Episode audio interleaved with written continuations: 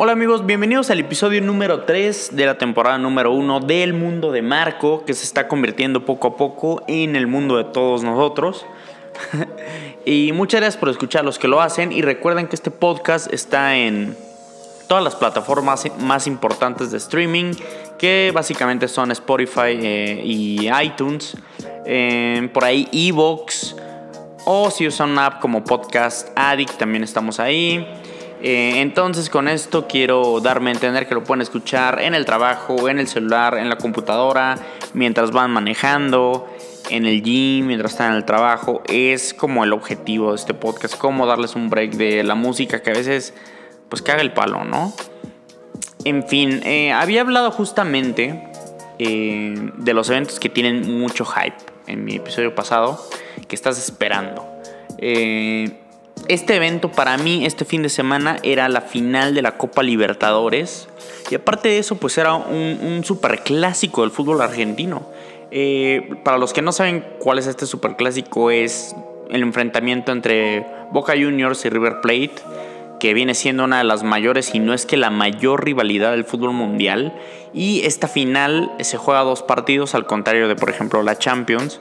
Eh, y ya se había jugado el de ida, que fue un muy buen partido. Y este de este sábado pasado era el definitivo, el de vuelta, y era en el estadio de River, en el Monumental. Y, yo, que soy un, un, ávido consumidor de la industria deportiva, eh, había comprado unas costillas, saqué el asador, puse el carbón, eh, una carnita asada, dije, con unas costillas. Aparte queda, ya saben, porque es final de Argentina. Eh, porque, tengo que ser franco, me gusta la pasión y los recibimientos de los estadios argentinos. Y los relatores de Fox Argentina se me hacen muy buenos, que son Mariano Clos y Analisa Diego Torre se me hacen muy buenos. Y la cobertura era muy intensa, obviamente, pero pues se antojaba, ¿no? Aparte, saqué mi cerveza desde las 12 muy a gusto, el día era muy bonito y yo recuerdo que justamente hace un mes estaba en un bar con un amigo hablando justamente de la final porque esta final lleva como un mes de planeación. Y mi amigo, mi brother, me decía que él pensaba que gente no iba a salir viva de la final. Y la verdad yo pensé que era un poco exagerado. Pero eh, ese día, el sábado, Boca Juniors llegó en su autobús oficial, que la verdad parece un flecha amarilla, y los aficionados de River lo atacaron. A pedradas destruyeron por completo las ventanas del autobús. El chofer del autobús se desmayó. Pablo Pérez, el capitán de Boca y mediocampista titular del equipo, tuvo un incidente en el ojo con las astillas de vidrio. Eh, la policía usó gases lacrimógenos como para calmar el altercado, pero también le cayeron a los jugadores de Boca Juniors. Los jugadores andaban vomitando, tenían irritación en los ojos, estaban lastimados. El partido se postergó primero una hora, después dos horas, después tres horas y después se canceló. La gente de River estuvo encerrada en el estadio seis horas, porque hay que decir que hay muchos eh, descerebrados pero hay gente también que solo va a ver a su equipo jugar como una persona normal. Y ese tipo de personas estuvieron seis horas en un estadio esperando hasta que la Conmebol decidió cancelarlo. Cuando debieron cancelarlo al instante después del incidente, estaba hasta el presidente de la FIFA y se tardaron horas en decidir que se tenía que, que cancelar. Aparte de todo eso, hubo un chingo de incidentes más. Gente afuera peleándose, gente destruyendo autos y robándolos gente queriendo entrar al estadio sin boleto. Después de que, se canceló el partido, gente sin boleto esperando a la gente con boleto para robarles la entrada y poder entrar al día siguiente porque se supone que se volvió a agendar para el domingo. Eh, la policía controlando estos desmadres con balas de goma. Y de verdad hay videos donde parece que es un campo de guerra. Y es impresionante y da miedo el fanatismo del argentino con el fútbol. Donde aparte de irle a un equipo parece que es como algo de vida o muerte, es como un estilo de vida, es como hay gente que solo hace eso, solo vive para eso, lo cual se me hace muy vacío y muy triste, ¿no? Eh, la verdad, la verdad, de muy mal gusto. Eh, y también la autoridad como suele pasar en el mundo, parece que nunca agarran a nadie. Hay videos, hay barras bravas enormes organizadas en ambos equipos, jamás arrestan a nadie.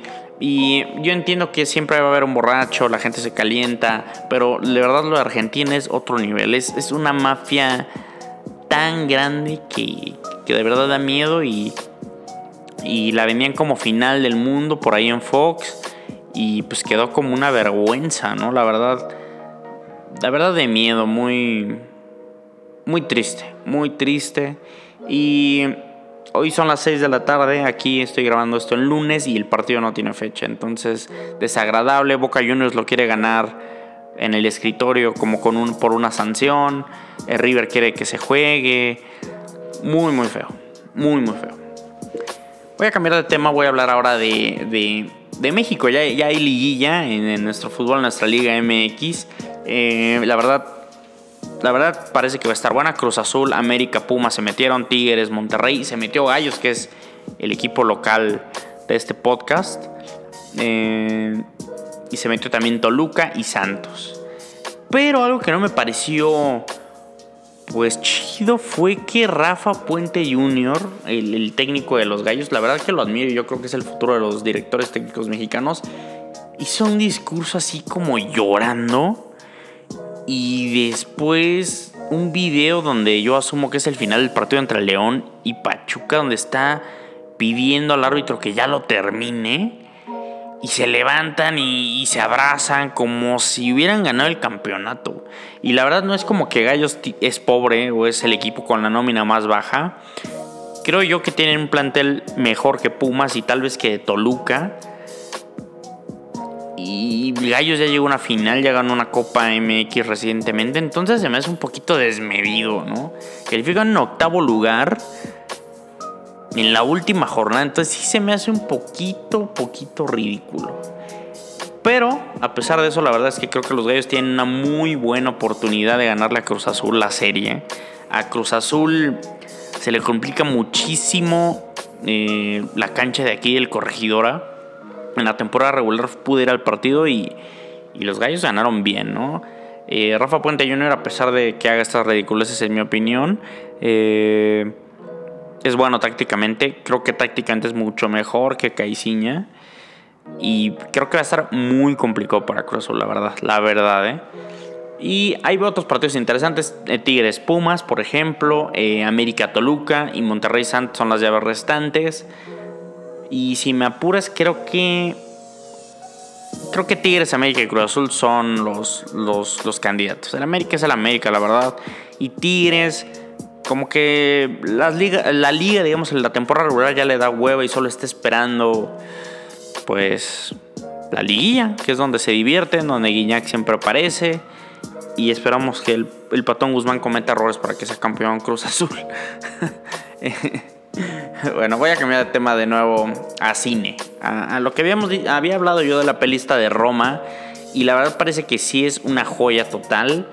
Pero ojo, no es una clásica película como el cliché hollywoodense. Es, cine de arte. Como que requiere paciencia para apreciar los planos, la fotografía, las actuaciones, la nostalgia que, representa. Entonces no es como el Hollywood clásico. Aunque este señor, el director Cuarón, quiere obviamente que llegue a, quiso que llegara a las salas en lugar de solo a Netflix para poder entrar a las nominaciones, nominaciones del Oscar. En el canal de YouTube de este Christoph, este güey que estaba en, en, Telehit, probablemente lo recuerden por lo de los emos, hace ya más de 10 años. Eh, hizo una reseña y no tiene nada de spoilers. Y la neta creo que vale muchísimo la pena ver ese video. La neta el güey sabe mucho. Eh, sabe de cine. Y, la verdad recomiendo que se metan a YouTube. Si ponen en, YouTube Roma Christoph les va a salir. Entonces les recomiendo que vayan a ver. Que vayan a ver el video. Yo no he visto Roma, obviamente lo voy a intentar hacer. Eh, y obviamente les recomiendo que vayan a verla al cine, la verdad. También, eh, volviendo a los deportes, fue otra semana de la NFL. Eh, no lo pude ver porque andaba haciendo ahí cosillas. O, sea, la vi a medias. Estaba, estaba, puse la tele y estaba yo haciendo cosas. Pero tengo conclusiones. Los Browns de Cleveland, la verdad, tienen muchísimo futuro. Nick Chubb, Baker Mayfield, tienen muchos playmakers. Creo que van a ser algo muy especial los próximos años. Hugh Jackson, el, el exentrenador de, de los cafés, hace dos semanas parece que era un completo idiota y que no tenía idea alguna de la ofensiva. Eh, se fue a trabajar después de que lo despidieran básicamente los Browns a Cincinnati, rival de división de los Browns. Y Baker Mayfield no lo quiso abrazar. Se ve que no tenían para nada una buena relación. Eh, Russell Wilson es buenísimo. Ganó por un gol de campo en Carolina a los Panthers. Eh, y la verdad yo veo la liga muy, muy pareja. O sea, veo, veo solo como a tres o cuatro equipos arriba de, lo normal. Los Santos, los Rams, los Chiefs y los Patriotas. Los demás siento que depende el día en que salgan. Todos le pueden ganar cualquiera. El partido de este jueves de los Cowboys contra los Santos va a ser muy bueno porque va a ser un muy buen parámetro entre los contendientes y los pretendientes y ver si sí hay un, un espacio grande entre ellos. Otro punto también es Andrew Locke y los Colts gran equipo futuro. Qué buen coreback es, ese cabrón que estuvo lesionado los dos últimos años. Y eh, para terminar esta, esta edición de El Mundo de Marco, eh, les voy a recomendar una película. Esta sí es súper Hollywood, súper cliché tal vez, pero no por eso es mala. De hecho, a mí se me hace muy buena, se me hace muy divertida, se me hace muy intensa. Tiene un grandísimo reparto, buen guion. Eh, se llama Molly's Game. Es, el argumento es una morra, es una historia real de una morra que empezó a hacer juegos de póker mm, clandestinos con gente famosa, poderosa. Está muy verga. Si tienen Amazon Prime o Prime Video, creo que se llama, la pueden ver ahí. Y si no, estoy seguro que la pueden encontrar de una manera legal en internet. Eh, y la verdad cumple, ¿eh? cumple. Está chida. Está un poco larga, pero yo siento que está muy buena. Sale Michael Cera y se me hace que actúa muy bien. Tiene un, papel, pequeño, pero se me hace muy buena. En otras cosas, también vino Steve Aoki a la feria de Querétaro. Tema del que no voy a hablar nada porque quién chingados va a la feria y quién escucha a Steve Aoki. Es más, no sé si es una licuadora o es una canción de Steve Aoki. Eh, obviamente es broma. Todo el mundo puede escuchar lo que quiera. Si te gusta Steve Aoki y si te gusta la feria, qué chingón qué chingón, solo una broma. Recuerden que, que pueden hacer lo que quieran. Si quieren escuchar Freddie Mercury, pueden escuchar Freddie Mercury. Si quieren después escuchar Steve Aoki en la Feria Internacional de Querétaro, lo pueden hacer. Viene el Cruz Azul el miércoles. Eh, no sé si pueda ir. Si no voy, pues haré un, podcast. Y si sí, lo grabaré más temprano porque este, este podcast va en serio. Esto, esto es cosa seria. Eh, muchísimas gracias a todo el mundo que escucha este podcast. Gracias y lo recomienda. Le pueden dar seguir ahí en Spotify para que les llegue el nuevo episodio. Eh, y nada, muchas gracias por escuchar. Soy Marco Flores. Este es el mundo de Marco y está siendo el mundo de todos nosotros. Mucha paz y gran inicio de semana.